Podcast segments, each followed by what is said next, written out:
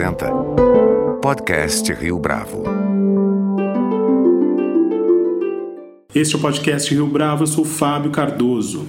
O que significa ser judeu hoje? Esta é uma das questões que Ruben Sternstein, rabino da congregação israelita paulista, responde no podcast Rio Bravo desta semana. Buscando estabelecer o diálogo entre a tradição e a contemporaneidade, Sternstein argumenta que os valores da cultura judaica, para além de atender a uma tradição particular, têm sim algo a dizer e a contribuir para a humanidade nos nossos dias.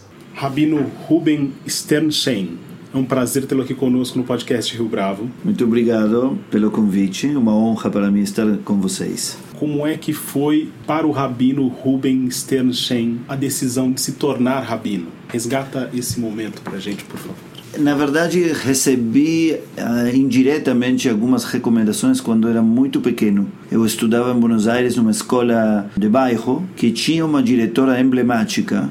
Costumava se aproximar das famílias cujos filhos terminavam a escola e falava em reuniões particulares com os pais recomendando, olha que pretensão, recomendando qual devia ser a profissão de cada um das crianças que terminava lá a sétima série, ou seja, com 12 anos ela já sabia que era bom para cada um. Ela chamou meus pais e disse para eles que, na opinião dela, eu seria, não só que devia ser, era meio profética. Eu seria ou diplomata, ou advogado, ou psicólogo, ou rabino. Simples assim, aos 11 anos, 11, 12 anos. Eu, como todo adolescente, o primeiro que fiz foi me revoltar contra essa orientação e a uma escola com orientação tecnológica. Eu estudava bem, então tirei boas notas, mas não era o que eu, o que eu queria. Depois de um ano ou dois, fui finalmente a uma escola com orientações humanas e me encontrei rapidamente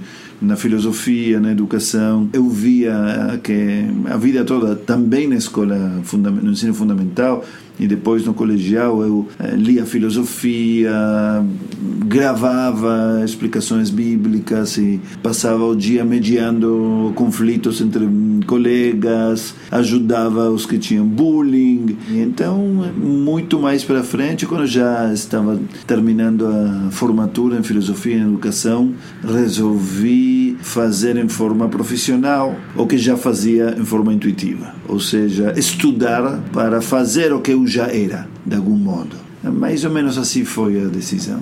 A professora, então, estava correta naquele diagnóstico? É, em retrospectiva, tenho que dar a razão a ela. Mas, de certa forma, a atuação de um rabino adota aquelas outras carreiras? Sim, sim, de algum modo. Na verdade, rabinos hoje em dia, como todas as disciplinas, têm muitas eh, subdisciplinas. Eh? Rabinos também. Tem rabinos que vão mais por uma tendência do, do que outra, especialmente os rabinos liberais, como eu. Temos o dever na nossa formação de estudarmos também alguma carreira acadêmica. Tem rabinos que gostam mais de leis, de direito, que são meio juízes, eh, que se focam na parte administrativa ou na representação política. Depende um pouco de cada um. Como eu, minha tendência natural era muito mais próxima da filosofia, da psicologia e da educação. Foi isso que eu estudei em paralelo com o rabinato. Minha forma de rabinar, de algum modo, é, ou como intuiu, de algum modo adota essas carreiras, sim, exatamente.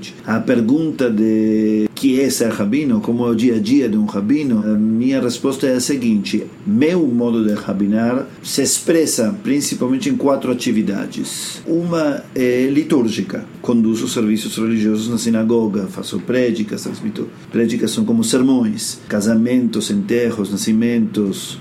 Essa é a área litúrgica. Tem uma segunda área que é a área educativa. Eu dou palestras, escrevo artigos, capacito educadores, palestras e aulas o tempo todo são parte de minha de minha rotina para faixas etárias diversas, para crianças, para jovens, para os pais dessas pessoas, para adultos que vêm aqui discutir. A terceira parte é, tem um lado de management, porque uma comunidade como a Congregação Israelita Paulista, onde eu sou rabino, maior comunidade da América Latina e uma das maiores do mundo. Então tem em muitíssimos assuntos de management. E o rabinato é a última instância, junto com a presidência. Temos muitas reuniões de gestão e reuniões estratégicas e demais. A quarta área de atuação é o que eu chamo de counseling, consulting. É, são pessoas, indivíduos, famílias, casais, jovens, idosos, enfim, momentos diversos da vida que vêm consultar, se assessorar. É uma mistura de psicofilósofo e terapia judaica. Tomando uma dessas áreas que o Rabino mencionou agora há pouco como referência,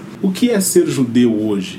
O judaísmo é uma tradição particular, diferente da maioria das religiões que tem uma pretensão universal. O judaísmo não acredita que ele é o salvador do mundo e não acredita, portanto, que quem não for judeu está errado ou é um herege e deveria ser convertido, porque até não converter todo mundo, o mundo não vai ser salvo, porque somente o caminho judaico é o caminho do universo. O judaísmo é tudo o contrário, não é, tem uma pretensão universal, se vê a si próprio como uma tradição particular. O que significa uma tradição particular? Uma tradição para os próprios judeus. Isso não significa que ela seja fechada. Claro, tem judeus que, que interpretam e aplicam isso desse modo, como é particular particular, eu não olho para mais ninguém. Não é nossa linha essa. Um rabino da linha liberal como a minha acredita que tudo tem muitas interpretações, mas tem limites. O que significa que o judaísmo é uma tradição particular? Ela acredita que surgiu num povo determinado, numa família, digamos. A família se tornou tribo, a tribo se tornou um povo, e essa é a tradição desse povo mas eh, isso não quer dizer que é melhor ou pior que qualquer outra e que qualquer e que, e que alguém se deva a ela. Mais ainda, o judaísmo acredita que existem outras tradições particulares tão boas quanto e tão necessárias quanto. Também por essa razão é que o judaísmo não busca fazer proselitismo. Agora, dito tudo isso, se alguém não judeu quiser adotar o judaísmo, é mais do que bem-vindo. Eh, por que comecei com isso? Porque então, porque a princípio poderíamos pensar, ah não, o judaísmo, como é uma tradição particular, não tem nenhuma, a pergunta é irrelevante, não tem nenhuma missão no mundo, não tem nenhuma função, não tem nenhum valor. Mesmo assim, nós acreditamos que existe algo bom em si mesmo no judaísmo, nos valores judaicos, nas ideias judaicas e principalmente na forma na forma em que essas ideias, esses valores são praticados e transmitidos, que pode contribuir com a humanidade. Se quiser, explico quais são. Quais são? Nós gostamos de dizer onde tem dois judeus, tem quatro ideias. Mas na linha que eu represento, que é a linha liberal, acreditamos que sim, existem no judaísmo vários valores e várias ideias, e como falei antes, várias formas de praticar, aplicar e transmitir essas ideias, esses valores que podem ser interessantes para a humanidade toda. Quais são? Uma é a liberdade. A liberdade no judaísmo é um princípio central. Isso não significa que o judaísmo tenha resolvido a grande pergunta da filosofia e da psicologia e da medicina e da ciência de se o ser humano é completamente livre ou não. Em que medida a genética decide quem cada um de nós é, ou os algoritmos, sabe? Hoje em dia tem uma, uma teoria que diz que hum, nós gostamos ou não gostamos de alguma coisa porque estamos planejados assim. Hum? Temos um algoritmo. Então, estamos fadados, condenados a gostar de tal, tal, pessoa em tal momento e não tal outra, e acabar namorando tal um, casar com esse, e o filho que vai nascer vai ter que ser assim, assim, assado. E está tudo determinado não por uma vontade maior, senão por, uma, por regras naturais. Não é que alguém decidiu que vai chover em tal momento, mas se tem uma nuvem passa por lá um vento frio, vai chover. Então, do mesmo modo, você vai gostar de tal pessoa e vai casar com ela e assim por diante. Num lado e outro lado, estamos libertarianos que acreditam que o ser humano tem livre, livre arbítrio. Eu não estou dizendo que o judaísmo resolveu essa tensão, mas propõe em muitos lugares a ideia de que nós temos liberdade dentro de circunstâncias que não escolhemos. Ninguém escolhe onde nasce, de que país, com qual informação genética, qual educação vai receber, mas dentro das condições nas quais ele nasce e cresce, tem muitas opções. Mas nós vemos que a liberdade e a responsabilidade no judaísmo são algo bastante central. Nós vemos isso em muitos lados. Por exemplo, a festa principal nossa é a festa da Páscoa, que comemora a saída dos judeus da escravidão. Essa festa é celebrada com uma série de perguntas. A pergunta como um ato de liberdade o estudo do judaísmo é feito de modo crítico e estudo crítico, o pensamento crítico são chaves da liberdade. Então, esse é um dos valores. E nós celebramos a liberdade todos os anos, no mínimo em quatro ocasiões. Isto é muito importante. Nós temos de nossas dez festas, quatro delas falam diretamente de liberdade e de autodeterminação. Páscoa é uma, a Pentecostés é a outra, porque é a festa da entrega da Torá, é uma legislação que não tem punições, então uma pessoa é completamente livre. Ela escolhe se sentir mandada ou não pelo mandamento. A terceira é a festa de Sukkot, a festa das cabanas, que celebra a vida livre no deserto. E por último, a festa de Hanukkah, foi a libertação da opressão helênica. É, isso é muito, muito depois. Então, é, a libertação do templo, da invasão dos gregos. Outro dos valores judaicos é o estudo em si mesmo, o que estava começando a dizer. Uh, o judaísmo acredita que estudar, que a educação não é apenas um dever de crianças. Esse sistema no qual cresceram nossos pais, nossos avós, segundo o qual educação é ir à escola porque a criança não sabe e vem o adulto e ensina e uma vez que ele se torna adulto já sabe tudo, não tem que estudar mais nada. Esses são modelos educativos que já não existem mais, né? A educação é um processo permanente. O judaísmo vem dizendo isso há 3 mil anos. Né? A educação para o judaísmo é um preceito de vida. Na tradição judaica, as pessoas adultas dedicam parte de, seu, de seu dia, ou no mínimo parte de sua semana, a estudar. O estudo como atividade permanente de crescimento, desenvolvimento e mais, e o estudo que precisa ser crítico, como falamos antes. A outra questão é a ideia da justiça. Na tradição judaica existe um conceito de justiça muito interessante, que por um lado reconhece que ninguém tem capacidade de julgar ninguém, até não estar no seu lugar. E dita essa frase, tira o julgamento de tudo, porque você nunca está no lugar de ninguém, na verdade.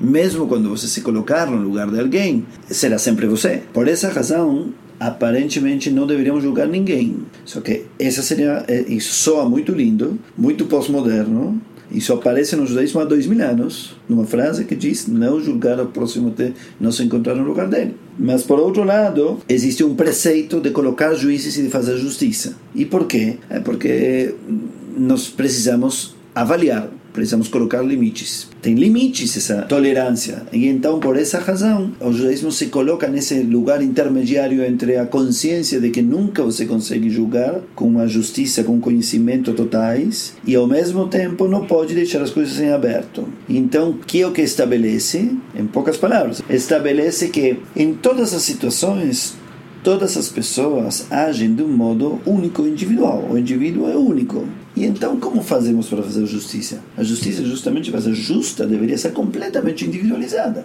com uma informação que ninguém tem. O judaísmo diz só Deus pode fazer essa justiça. Mas mesmo assim, o ser humano precisa fazer alguma justiça para que o mundo ande, para que você possa perdoar, para que possa virar a página e continuar, para que quem se sinta culpado sinta que fez algum castigo, alguma compensação e continuar. Então, o judaísmo estabelece uma, uma, um equilíbrio entre essas duas tendências, dizendo que os humanos precisamos fazer justiça humana com a consciência pesada de não termos a capacidade de fazer justiça divina completa, individualizada. Ou seja, os juízes, como os advogados, não devem se encher de palavras e de argumentações e de manipulações. Pelo contrário, eles têm que buscar a maior justiça possível e ao mesmo tempo saber que nunca vão alcançar.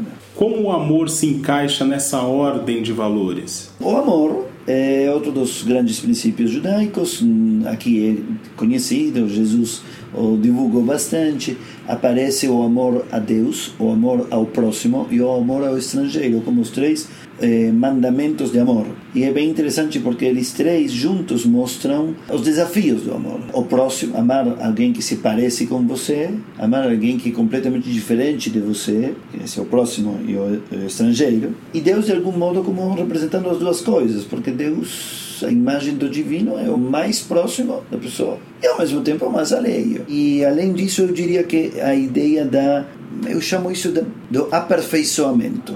No judaísmo, ninguém é perfeito, a perfeição é inatingível e, ao mesmo tempo, é irrenunciável. E desse modo, a perfeição, a plenitude, o alto standard de tudo se torna uma meta, um caminho, algo que te puxa a ser melhor constantemente. Esses valores que acabei de mencionar, existem vários outros, mas esses são os principais que nós podemos vê-los na maioria dos textos, na maioria das festas e na maioria das práticas diárias. Então, quando eu digo que os valores são interessantes e que a forma de aplicá-los e de transmiti-los pode ser relevante para a humanidade, me refiro justamente a isso, a que se você estuda nossos textos, vai encontrar esses valores para discutir, para refletir, para se formar neles. Se você analisa nossas práticas, vai ver que elas expressam esses valores, trabalham com eles e, e enquanto que celebram eles, os transmitem também às outras gerações. Ser judeu é praticar uma tradição particular que está aberta sem proselitismos a todo mundo e que tem uma série de valores como a liberdade, o valor do indivíduo, a justiça, o estudo crítico, o amor e o aperfeiçoamento, que se expressam de um modo tangível, interessante e prático para todo mundo. No livro Os Judeus e as Palavras, escrito pelo Amos Oz pela Fania Oz Salzberger, uhum. existe todo um cuidado ao falar da importância da literatura, dos textos sagrados para a manutenção dessa tradição. Essa tradição que o Rabino mencionou agora há pouco do estudo. Como é que o Rabino percebe essa tradição num mundo que é tão materialista, tão apegado às imagens como o nosso? O desafio do materialismo e das imagens é bom, é relevante, e acho que o judaísmo teria algumas respostas. A primeira é que o judaísmo, embora não seja uma cultura que tenha eh, adorado ídolos, nunca, pelo contrário, proibia isso, é sim uma tradição que não tem problemas com a matéria. O judaísmo não prega a pobreza e não prega a separação entre o corpo e o espírito. O judaísmo, diferente talvez de outras tradições religiosas, não acredita que o corpo é pecaminoso e o espírito é tudo de bom. Para o judaísmo existe uma unidade inteira que corpo e espírito junto. O ser humano é ambas as coisas. Os grandes valores só podem ser praticados nesse mundo e através da matéria, através do corpo, através da palavra, através do gesto, trabalhar, produzir bens materiais produzir eh, bem-estar em todos os sentidos, não só que não é pecaminoso e não só que é permitido, é obrigatório. É através do dinheiro, dos bens, e do corpo que a pessoa pode santificar o mundo. Nenhum objeto material é um fim em si mesmo, claro, e não é um valor em si mesmo, mas é através dele. Né? É, a comida não tem valor em si mesma, mas através da comida eu posso prejudicar pessoas, posso a, acabar com o mundo ou posso honrar o mundo, as pessoas e, e demais. Ou mesmo com a construção com a medicina, com a química, com a ciência. O dinheiro pode ajudar, a ciência também pode ajudar a construir, a desenvolver bombas que acabem com tudo, ou podem curar o câncer e melhorar a vida de um cachorro e plantar as melhores flores. Então, a primeira e principal resposta é: o judaísmo não tem problemas com a matéria, com o material, nem com as imagens. A segunda é que o judaísmo hum, vê no mundo potenciais e desafios. Então, a matéria, como as imagens, como a linguagem de cada época, são um desafio. Não são uma contradição, não são um problema. São um desafio, são uma oportunidade.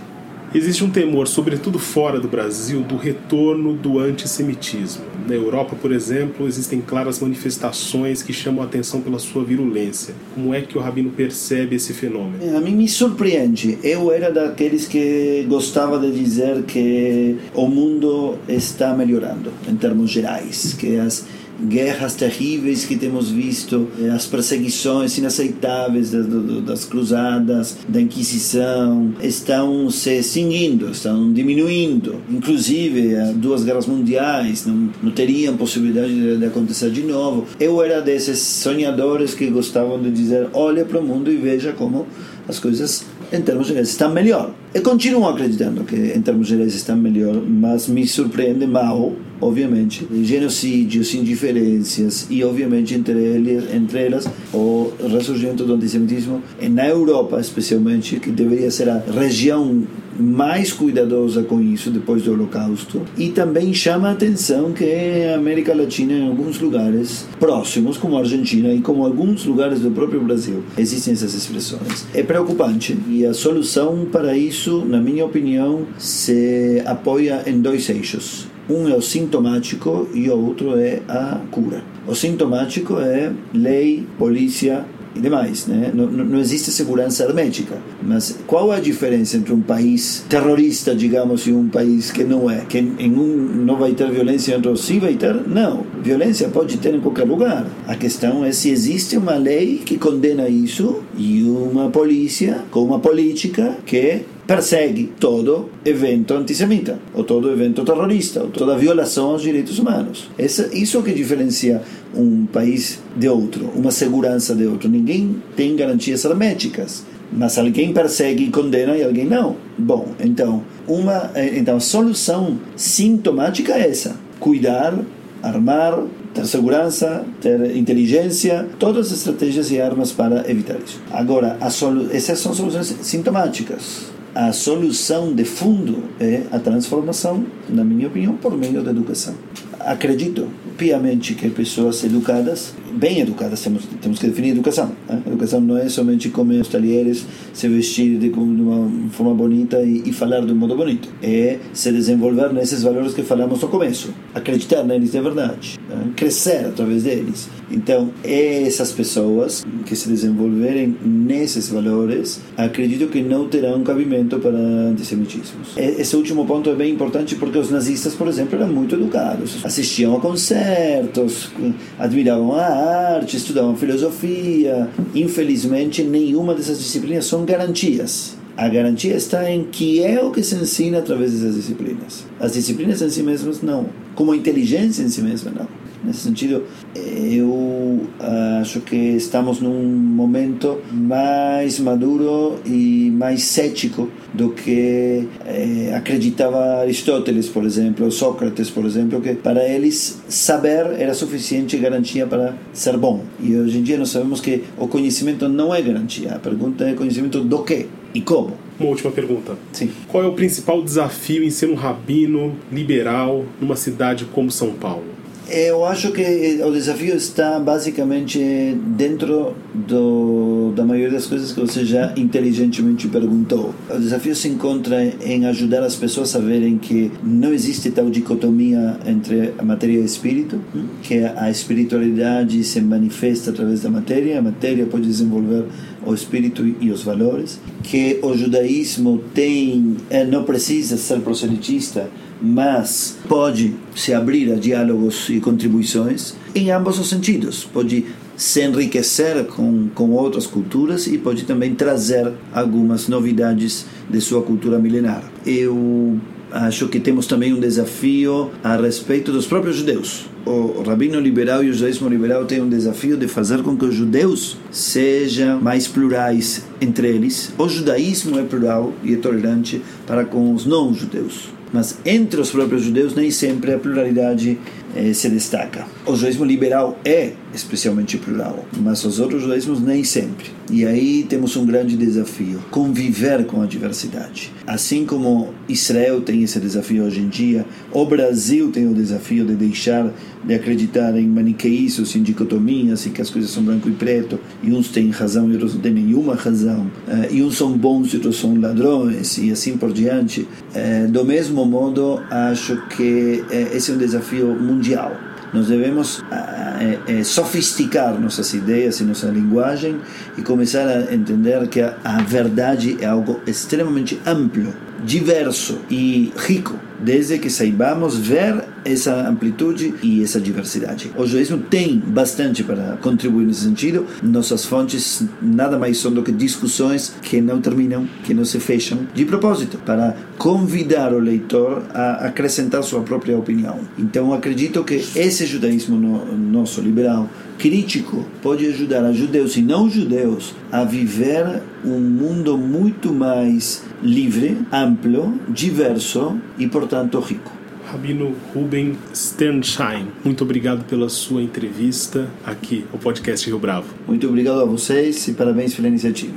Este foi mais um podcast Rio Bravo. A nossa lista completa de entrevistas está disponível no Deezer, Google Podcasts, no iTunes, no SoundCloud e no Spotify. Você pode comentar essa entrevista no nosso perfil do Twitter, arroba podcast Rio Bravo, e também no Facebook da Rio Bravo.